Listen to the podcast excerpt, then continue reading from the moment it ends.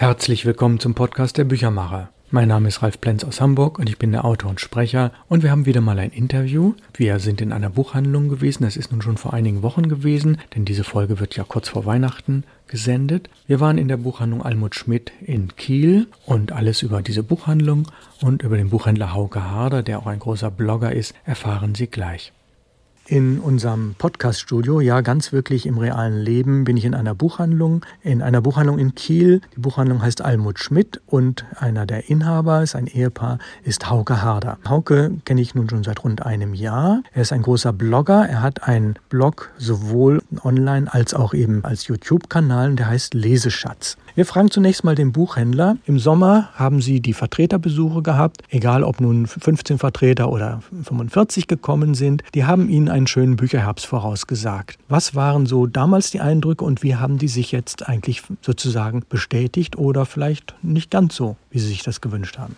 Eigentlich ist das das alljährliche Spiel, sei es nun die Herbstvorschauen oder die Frühjahrsvorschauen.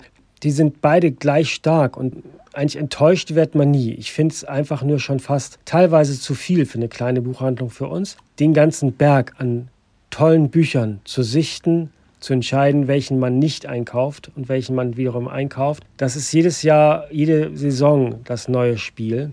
Und da muss man halt darauf achten, wofür brenne ich und wofür habe ich dann auch wiederum Kunden als Buchhändler. Das ist immer das zweischneidige Schwert. Das heißt, einerseits bin ich ja Kulturvermittler, brenne für, mit Leidenschaft bin ich dabei für die Literatur, aber ich muss ja auch dementsprechend wissen, kann ich diese Leidenschaft weitergeben. Das heißt, wenn der Vertreter im Januar, Februar kommt, um das Frühjahrsprogramm mit Ihnen zu besprechen, dann erfährt er ja auch von Ihnen, welche Titel sich gut verkauft haben und welche nicht. Und im Zweifelsfall remittieren Sie auch. Das ist richtig, genau. Das ist ja die, die Chance, die wir Buchhändler haben, dass wir auch mal sagen können, du, das hat ja bei uns gar nicht funktioniert. Das kann ja auch nur an unserer Buchhandlung liegen. Das muss ja gar nicht am Titel, sondern liegen. Und dementsprechend hat man die Möglichkeit, das auch wieder zurückgeben zu dürfen nach, einem, nach dem Gespräch mit dem Vertreter. Wir funktionieren aber so, dass wir auch gerne mal Titeln dann noch länger eine Chance geben, weil wir unser Steckenpferd ist so, dass wir halt auch viele Perlen aus der Literatur haben, Indie-Perlen besonders. Und äh, dort versucht man die auch noch länger liegen zu lassen, weil wir suchen die Kunden, die auch bei uns mal was entdecken wollen, was sie vielleicht nicht gesucht haben. Das heißt, unser Ladengeschäft funktioniert so, dass man hier auch mal Bücher findet, die man bei anderen Mitbewerbern vielleicht nicht so findet. Und das ist unser Profil.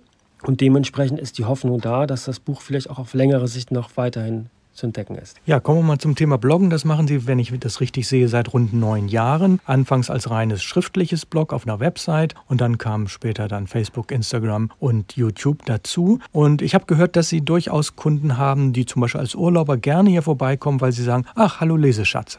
Das ist richtig, das ist äh, ein unglaublich tolles Gefühl. Also es gibt wirklich äh, Kunden aus München zum Beispiel, äh, fällt mir als erstes ein, die hier an der Ostseeküste, gar nicht mal in Kiel, auch nicht mal in der Nähe Urlaub gemacht haben, aber dann halt einen Ausflug nach Kiel eingeplant haben, besonders um halt mich auch hier, beziehungsweise meine Frau auch, beziehungsweise den Laden und den Leseschatz visuell zu sehen. Das ist toll. Und die Hallo Leseschatz-Aktion ist natürlich noch was Witziges, weil wenn man mich radeln sieht hier in der Umgebung, dann kann man noch was, also ein Büchlein gewinnen. Deswegen hat sich das ein bisschen rumgesprochen, dass der Leseschatz auch ein kleiner Bücherbote ist. Ja, die Website heißt leseschatz.com. Die kurze Frage von mir muss natürlich lauten, diese Bücher, die Sie da verschenken, haben Sie die auch geschenkt gekriegt?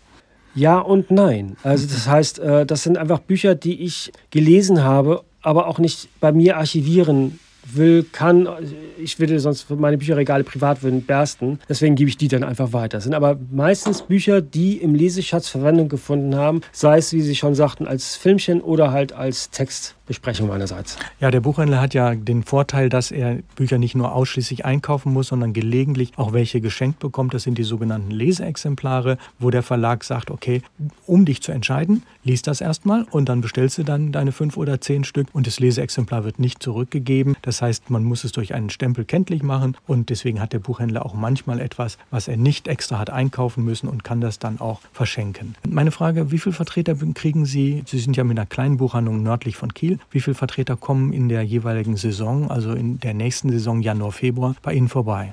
Ich muss, oh, damit wischen Sie mich jetzt auf den falschen Fuß, weil Ich würde schätzen, es sind so um 20, 25 Vertreter, die wir, die uns besuchen, wo es für beide Seiten sinnvoll ist. Das heißt, der Vertreter macht ja auch eine große Reise und muss auch sehen, dass er halt dementsprechend seine Zahlen macht und dass sich das lohnt. Und wir dann auch so ehrlich sind und das mit ihnen kommunizieren, ob sich das dann auch für beide Seiten lohnt. Weil sonst haben wir auch Vertreter, die wir kennen, mit denen man einfach mal kurz telefoniert, eine E-Mail schickt. Und durch meine Aktivität als Leseschatz zum Beispiel habe ich einen besonderen Status. Das heißt, ich habe auch dort viele Kontakte, die ich persönlich leider noch nie kennengelernt habe, aber die mich mit immer Informationen füttern und äh, wir auch uns mögen und gegenseitig dementsprechend ich einkaufe und sie mich informieren, was sie ihnen gesagt haben in Leseexemplaren, sowie auch schon Vorab-Exemplare oder halt dementsprechend äh, sogar auch schon Manuskripte, die ich schon vorab bekomme, um halt vielleicht auch schon einen Klappentext zu schreiben oder halt auch einzuwirken. Genau, das habe ich gesehen, Instagram, Facebook, dass sie auch in diversen Büchern erwähnt werden, eben entweder als jemand, der ein Vorwort schreibt oder einen Klappentext, weil sie einfach in einem bestimmten Genre sehr belesen sind, die die Empfehlung gerne weitergeben. Wie sind diese Genres zu bezeichnen? Haben Sie da zwei, drei Begriffe?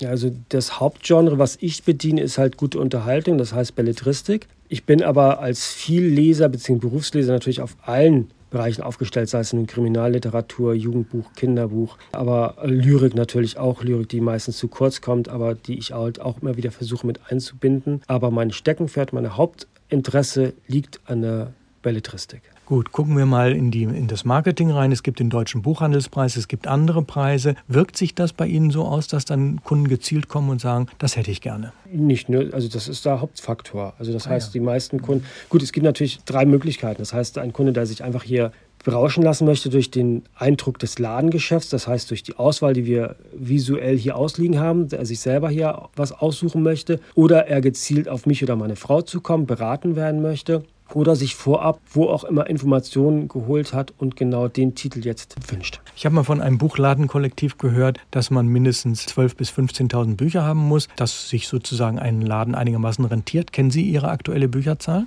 Ich bin mir Buch als Händler, dementsprechend äh, schweige ich hier rot werdend und Bitte um die nächste Frage. Gut, aber Sie leben davon, das ist ja was Schönes und Sie haben äh, ja ganz toll dieses Blog aufgebaut und haben Kontakt zu Bloggern. Wie viel von Ihrer Zeit pro Tag wird eigentlich da in etwa verbraucht? Auch wieder eine Sache, die ich nicht stoppuhrartig festhalte, sondern das ist alles ein Prozess. Das heißt, ich lese ja in meiner Freizeit hauptsächlich, im Ladengeschäft habe ich anderes zu tun. Und wenn ich ein Buch beendet habe, muss das auch schnell wieder raus aus mir. Also versuche ich das zeitnah nach Beenden des Lesens in visueller, also als Filmchen oder halt als Text umzusetzen. Das mache ich dementsprechend. Montags ist zum Beispiel ein Haupttag, aber wieder abhängig von dem Arbeitsumfeld, was ich gerade habe. Ist großer Wareneingang da, großer Kundeneinkommen, kann ich natürlich nicht sagen, tut mir leid, ich habe gerade zu schreiben. Deswegen ist es ein fließender Prozess. Also dann, wenn die Zeit das erübrigt, mache ich es einfach und dann mhm. lege ich los. Ich mache mir auch beim Lesen meistens keine Notizen. Bei mir kommt alles aus dem Bauch. Das heißt, ich mal ab und zu eine Notiz, wenn ich was ganz wichtig, wenn ich sage, das muss ich unbedingt sagen. Aber normalerweise setze ich mich hin, spontan drüber geschrieben oder drüber gesprochen, aus, hochladen, fertig. Gut, Stichwort, letztes Stichwort, lebenslanges Lernen, lebenslange Kommunikation, Kontakt zu Mitbuchhändlern, Börsenverein. Gibt es da etwas, wo Sie einem jüngeren Buchhändler einen Tipp geben können, dass Sie sagen, das und das solltest du unbedingt machen oder das und das ist auf Dauer nicht so gut? Also jegliche Art von Weiterbildung und Kontakt zu Kollegen.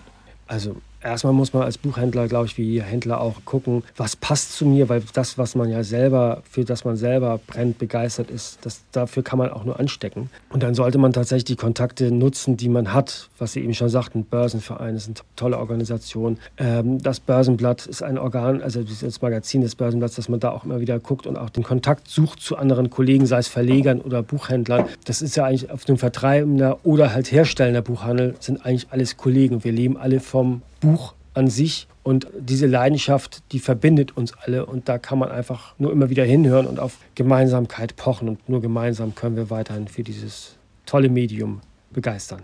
Mir fällt natürlich noch eine allerletzte Frage ein. Ich vermute, Sie schweigen dazu. Ich habe aber trotzdem von einigen Kollegen gehört, dass der Herbst bisher nicht ganz so gut war. Umsatzminus von rund 10 Prozent. Ich sehe aber hier etliche Leute im Laden. Nicken Sie oder schütteln Sie den Kopf? Die Zahlen sind natürlich jetzt durch die schwierigen Monate, Jahre, die hinter uns liegen, ist natürlich alles noch immer schwierig. Aber es kommen wieder mehr Stöberkunden zum Glück und davon lebt ja nun mal ein Ladengeschäft, gerade eine Buchhandlung, was ja eben ja auch schon mal gesagt hatte, dass wir die Kunden halt haben, die wünschenswert sind, die bei uns Entdeckungen machen, die sie vielleicht gar nicht gesucht haben. Das wird zum Glück auch wieder mehr. Dementsprechend ja, es ist eine Zeit, die schwierig ist, aber als Buchhändler ist man Optimist und man gibt einfach nicht auf. Und was Sie jetzt sehen, der Laden ist gut besucht, es wird gestöbert und das hält uns aufrecht und das macht uns einfach Spaß. So sehe ich das auch. Hauke Hader, leseschatz.com, eine schöne Seite. Wir haben jetzt das Interview gerade mit mir auch geführt für YouTube. Also wer sich das anschauen möchte, findet das dann unter dem YouTube-Kanal Leseschatz. Ich bedanke mich sehr, sehr herzlich für die Zeit, die Sie sich genommen haben, dass wir hier selber ein bisschen stöbern konnten, dass wir fachlich uns austauschen konnten. Und bis zu einem nächsten Podcast. Ich komme gerne wieder nach Kiel und bedanke mich sehr herzlich. Vielen Dank für die Einladung. Ich wünsche Ihnen eine gute Heimfahrt. Vielen Dank für den weiten Weg und allen anderen erlesene Stunden.